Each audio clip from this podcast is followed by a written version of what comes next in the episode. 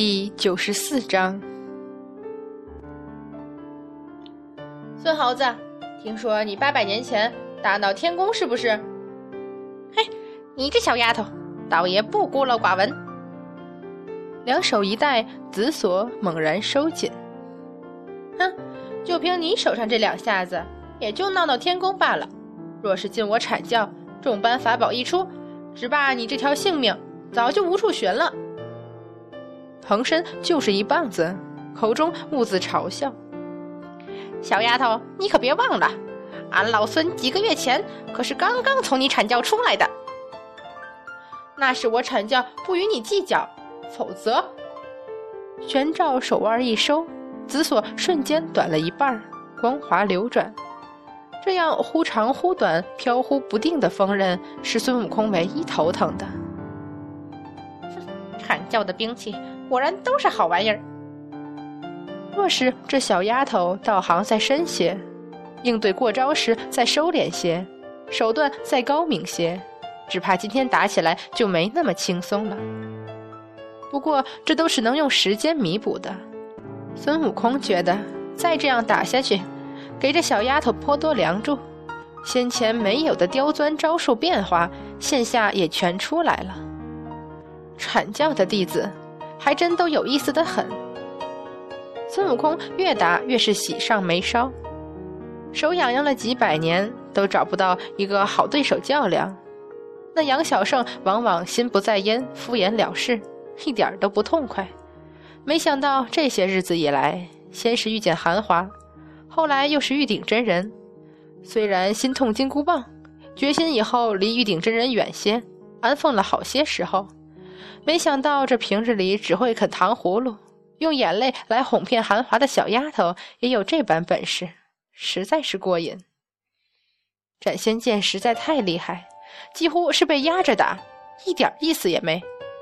与韩华对上还小心忌惮个几分，与玄照对上先前也手忙脚乱了一下，眼下是越打越轻松了，笑意也越来越深。哼，那些个拿着法宝就以为自己三界无敌的神仙，他老孙实在是看够了。原先以为阐教也是这德行，没想到大出意料啊！甚至还有闲心转着眼珠乱想，似乎听说兜率宫的老官是成天装洋，实际上厉害的很。那么看阐教这帮人，大约那元始天尊也不是泛泛之辈吧？心中越想，手上越痒。老孙这身功夫，几百年没遇到个敌手，都快退步了。何等机灵的玄奘，已然瞧出，虽然看似依旧平手，但是孙悟空应招的越来越轻松。当下恨恨，却又死要着面子，不肯动用法宝。紫光凄厉，云层被直接撕开，翻腾不止。好像是谁在喊“圣福”，的确是谁在喊“住手啊”。玄照不去理会，孙悟空去偷空瞄了一眼。太白金星急得直跺脚，却又不敢近前，连声问旁边的嫦娥：“广寒仙子，这是怎么回事？斗战胜佛怎么又跟别人打起来了？”这，嫦娥迟疑，我也不知道啊。先前我们是去华山看三圣母，百花仙子远远望着真君神殿的方向，一边懊恼道：“陛下他们到现在都没有出来，我们就不好进去，只能在外面等。金星，您是不知道，华山那里……”一语未毕，忽然见祥云笼罩，青光金辉。锐气霞彩，于云层之间有数人身影浮现。昆仑十二仙，太白金星哑然失声。嫦娥与百花仙子又是愤怒又是惊愕。虽然为三圣母一家的事不平，但是这些日子看明白也听明白了，阐教这些上仙从无与人妥协之理。与他们争辩，无非是自找无趣罢了。十三个人。初初一看，惊讶失声。难道老眼昏花数错了？太白金星再一细看，顿时大喜。那个站在太乙真人身边的，不正是哪吒三太子？虽然换了穿着打扮，脚下却还是踏着风火轮的。再一看，一个身穿华丽红衣、漆黑长发、风神如玉、俊秀无比的年轻人站在阐教众仙之间，乍一望去，顿时使人心惊肉跳。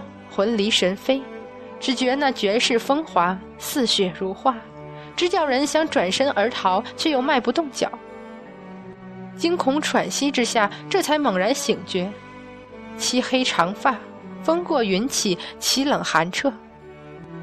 不是玉鼎真人。好不容易回过神来的太白金星拍着胸口，一边压惊，一边好奇喃喃：“奇怪了，那是谁？”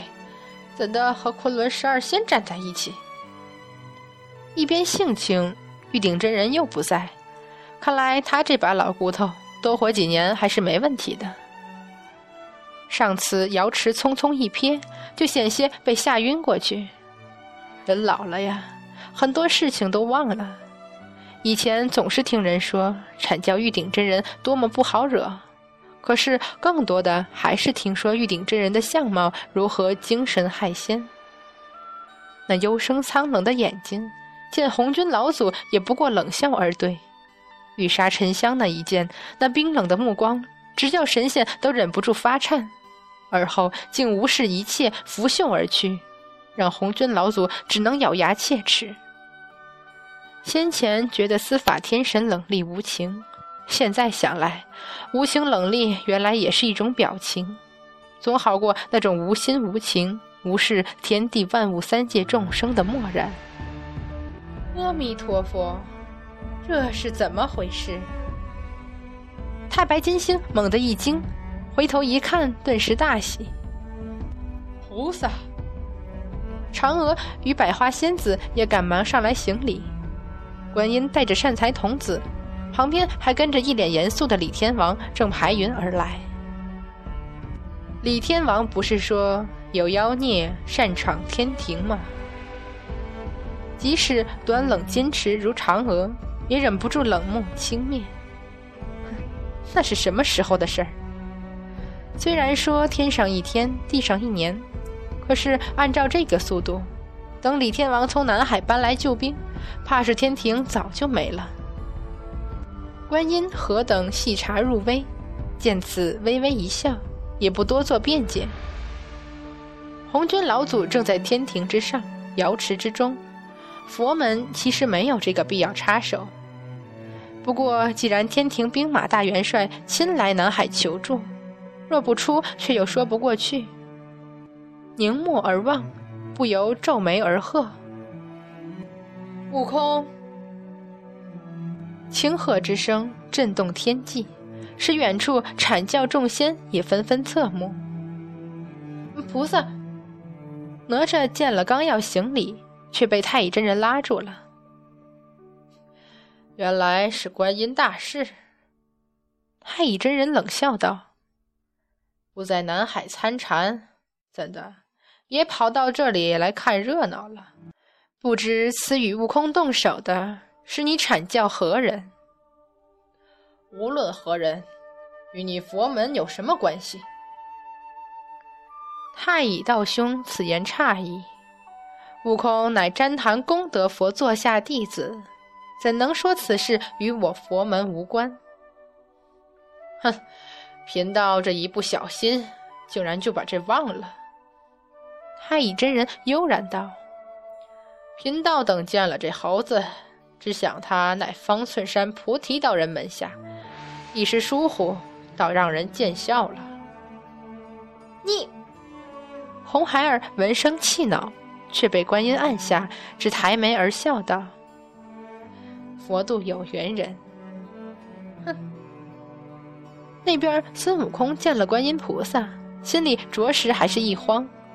虽然说不把佛门什么的当回事儿，那些佛呀、罗汉呀。尊者什么的，也就应付个一二，但是观音毕竟是于西天路上屡次有恩于他师徒四人，若当看不见，继续打却又拉不下这脸，只好手上加紧。漫天金灰之后，猛地腾身而跃出好远。小丫头，老孙不跟你玩了，休走！玄照正斗得顺手，加上一口气憋着未出，哪里肯就此罢休？青锁一扬，就想追来。但是孙悟空的筋斗云何等之快，转瞬已落至观音身前，嬉皮笑脸道：“菩萨，多日不见。”一语未毕，猛地闪身让开，举棒一架，笑骂道：“小丫头，来日方长。”俺老孙现在要与你阐教计较的是我徒弟的事儿。那个叫什么沉香的，是死是活，与我何关？哎，老孙女你好好说话。你这小丫头！观音猛地一声长喝，不悦而道：“三界无不可解之结，有何事何话？何必动手争斗？”红孩儿本来是好奇的。望着这手持软刃紫锁，看上去不过十三四岁的小姑娘，黄衫子，原先头上扎的发髻大约是散了，圆圆的脸上一层薄汗，此刻却是骄傲无比的一扬头。笑话，你是谁？这关你什么事？脑中轰然一响，犹记当年唐僧西行路上。自己不也正是拿了红缨枪，这般不知天高地厚的责问观音菩萨？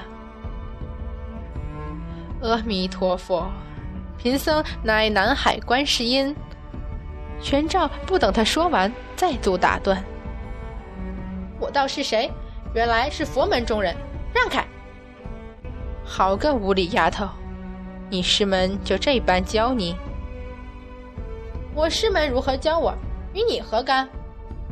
小姑娘站在云上，骄傲无比的抿着唇，谁也不看，谁也不怕，只儿笑道：“试问三界之中，天下之事，谁敢过问阐教？”哪吒注视着闻声或冷笑，或漠然，或面无表情的师伯师叔们，恍然失神。很久以前，穿云关下。踏着风火轮、提着火尖枪的孩子，面对罗列并行、大旗招展、剑戟森严而来追杀黄飞虎的商军，就站在山岗上嘻嘻而笑，唱着故意找茬儿激怒商军的歌儿。吾当生长不计年，只怕师尊不怕天。昨日老君从此过，也需送我一金砖。却是怔怔而思，忽的眼前一酸，似乎想落下泪来。